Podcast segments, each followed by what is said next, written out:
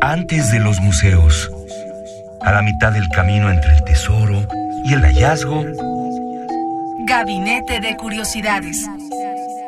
refugio de experimentación, memoria y diversidad sonora. Con las coleccionistas de sonidos Frida Rebontulet y Luisa Iglesias.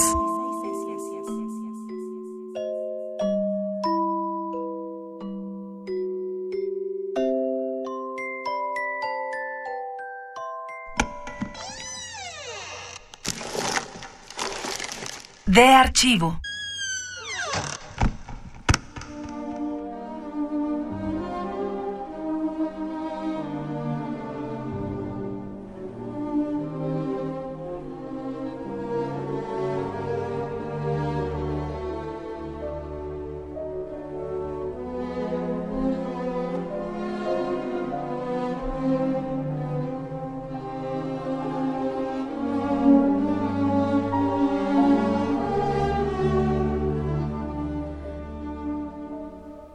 Tal? Bienvenidos a Gabinete de Curiosidades. Yo soy Frida Rebontulet y en esta ocasión queremos hablar de un tema que tal vez algunos lo conozcan por primera vez y tal vez unos nos sigan, "Ah, eso ya lo sabíamos, ¿no? Pero bueno, vamos a hablar de el demonio como una fuente inagotable de inspiración musical. Sucede que el diablo está de moda, algunos dirían, pero mejor dicho, creemos que nunca ha dejado de ser fuente de inspiración en todas las artes. Lo podemos ver en el cine, en el arte plástico y también en la literatura, por ejemplo. Y tal vez algunos recuerden, otros no, que en el mundo de la música lo diabólico nunca ha dejado de estar presente y es difícil pensar que vaya a desaparecer de los repertorios musicales. Comentar la presencia demoníaca a través de la música es descubrir un género prácticamente inagotable en todo su esplendor. Por ello, solamente presentaremos en este gabinete dos obras musicales que estoy segura que les gustarán ya que son mucho como de la tradición folclórica y la que vamos a conocer a continuación está rodeada de un halo de misterio y leyenda. Así que empecemos por este clásico de Giuseppe Tartini, que recordemos nació en 1692 y falleció en 1770. Él fue un gran violinista y compositor. Escribió por lo menos 150 sonatas, 50 tríos y posiblemente 200 conciertos. Sin embargo, la obra que más se conoce de él y la consideran su obra maestra es la sonata El Trino del Diablo. Se cree que Tartini la escribió en 1713 al refugiarse en el monasterio de San Francisco de Asís. En palabras del propio compositor, conocemos la extraordinaria experiencia de su creación, cómo fue este proceso creativo. Y mientras les leo lo que dio como testimonio Giuseppe Tartini, vamos a ir comenzando a escucharla al fondo y una vez que acabe, la dejamos continuar para que la puedan escuchar.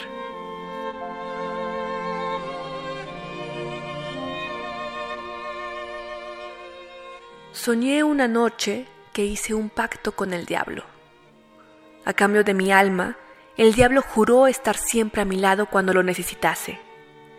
Adivinaría cada uno de mis pensamientos. Como ocurrencia, le di en sueños mi violín para ver qué clase de músico era. Para mi asombro, la música que hizo fue exquisita, con una maestría y belleza tan inconmensurables que no me pude mover durante la ejecución. Se me detuvo el pulso, me quedé sin aliento y desperté. Tomé mi violín, empecé a tocarlo de inmediato, intentando recordar lo que había escuchado en sueños. Casi con fiebre, escribí para no olvidar nada de aquella música inefable. Es lo mejor que he hecho, aunque no se puede comparar con lo que tocó el demonio en mi sueño. El mejor intérprete de esta sonata ha sido un ser que no aparece nunca en las salas de conciertos.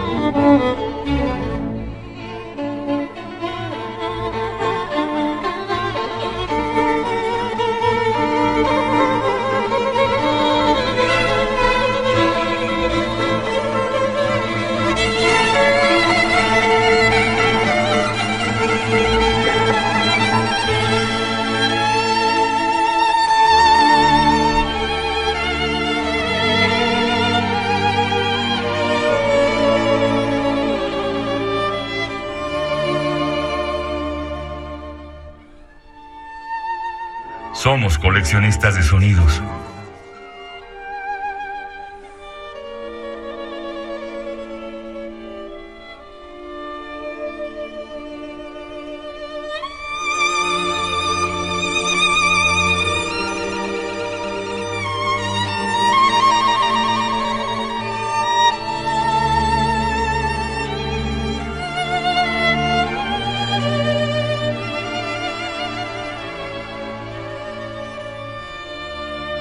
Estamos en Gabinete de Curiosidades. Les recordamos que hoy estamos hablando de el diablo, de esta figura, como inspiración en la música, principalmente en la música académica.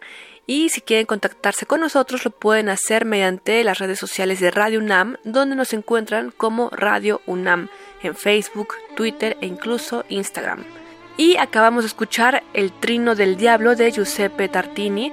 Y bueno, sea o no el diablo quien estuvo de por medio, la verdad es que la sonata tiene fines didácticos por los trinos que desarrollan en el uso de la mano izquierda. Además, la obra tiene momentos bastante alegres y divertidos, como si fuera una fiesta en la que se estuviera divirtiendo el mismo diablo y Tartini. Y ahora vamos a viajar hasta Rusia para conocer estas ricas fuentes folclóricas de música que hemos conocido a lo largo de la historia que vienen de Rusia y que se transmiten de generación en generación. Uno de sus principales compositores fue Modesto Mussorgsky, nació en 1839 y falleció en 1881. Este compositor se inspiró en una obra de Gogol que se llama Noches en las granjas de Dekanka para escribir una ópera cómica y en esta ópera el diablo aparece en dos escenas, aunque aquí por extraño que parezca, pareciera que fuera más el ángel que hace que dos enamorados puedan casarse y ser felices. Y aquí el diablo logra este cometido apareciéndose ante el pueblo como un cerdo, al parecer, que cuando se asoma por la ventana asusta a los villanos y divierte a los héroes. La música de Mussorgsky es alegre y bastante contagiosa y llega a su clímax en el famoso interludio Noche en la árida montaña, que conmemora este festín de brujas hasta el momento en que la campana de una iglesia aleja a todas las visiones de la maldad. Tiene una duración considerable, por lo cual no podemos ponerla completa en este gabinete de curiosidades. Así que escuchemos un fragmento y ya para cerrar este comentario acerca de Mussorgsky, les quiero decir que él no vivió lo suficiente para terminar esta obra llamada La Feria de Soroshinsky. Sin embargo, como siempre le sucedió, otros se encargaron de hacerlo y fue Chevalin quien recopiló las ideas y pulió la presentación y nos dejó lo que ahora vamos a escuchar. Esta ópera pertenece al año de 1911 y es The Fair at Soroshinsky. Es el acto 2 de Modesto Mussorgsky.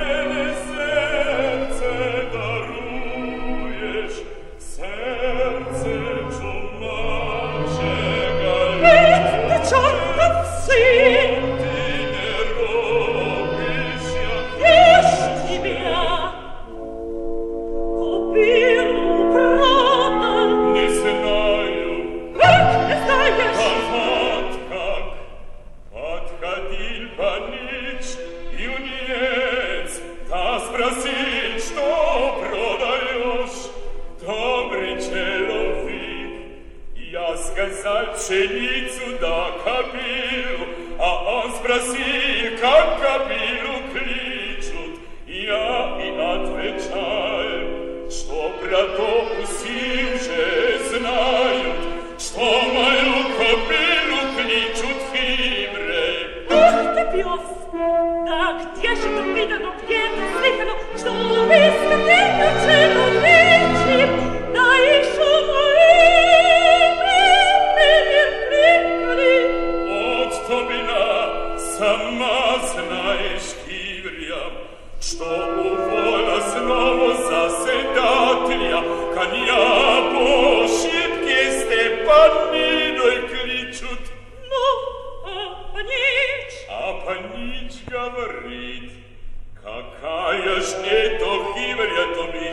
била, да это за ведомо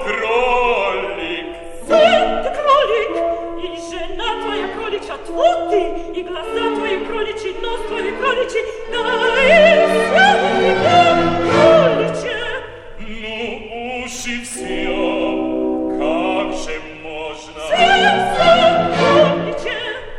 Ну еще меня ты вольна обидеть, а за что же кролика тупидного так всего изъестила?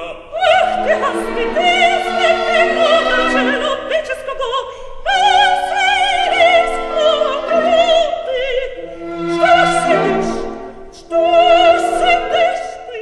Estamos en Gabinete de Curiosidades, soy Frida Rebontulet y queremos saber qué les ha parecido estas dos piezas que hemos puesto para ustedes que representan un poco de toda la influencia que ha tenido el diablo en la música académica principalmente. Escuchamos al inicio, por ejemplo, el Trino del Diablo de Giuseppe Tartini y después el acto 2 de la Feria de Soroshinsky de Modesto Mussorgsky, compositor ruso.